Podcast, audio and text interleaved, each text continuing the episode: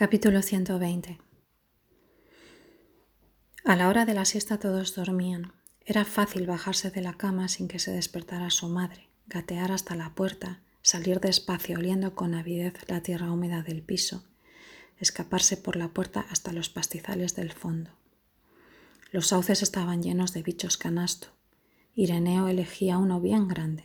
Se sentaba al lado de un hormiguero y empezaba a apretar poco a poco el fondo del canasto hasta que el gusano asomaba la cabeza por la golilla sedosa.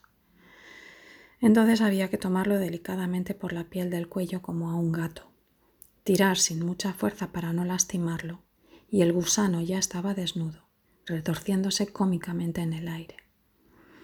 Ireneo lo colocaba al lado del hormiguero y se instalaba a la sombra, boca abajo, esperando, a esa hora las hormigas negras trabajaban furiosamente, cortando pasto y acarreando bichos muertos o vivos de todas clases.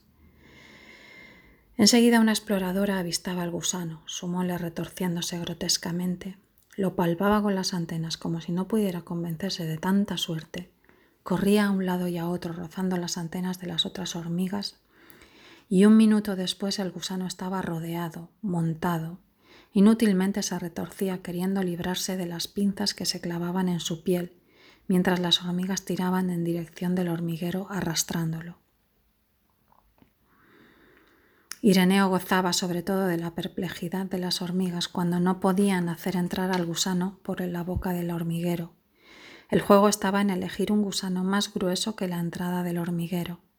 Las hormigas eran estúpidas y no entendían, Tiraban de todos lados queriendo meter el gusano, pero el gusano se retorcía furiosamente. Debía ser horrible lo que sentía. Las patas y las pinzas de las hormigas en todo el cuerpo, en los ojos, en la piel.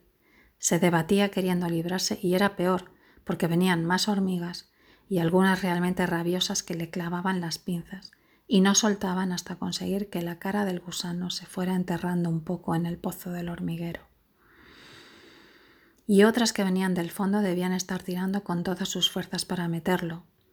Ireneo hubiera querido poder estar también dentro del hormiguero para ver cómo las hormigas tiraban del gusano, metiéndole las pinzas en los ojos y en la boca, y tirando con todas sus fuerzas hasta meterlo del todo, hasta llevárselo a las profundidades y matarlo y comérselo.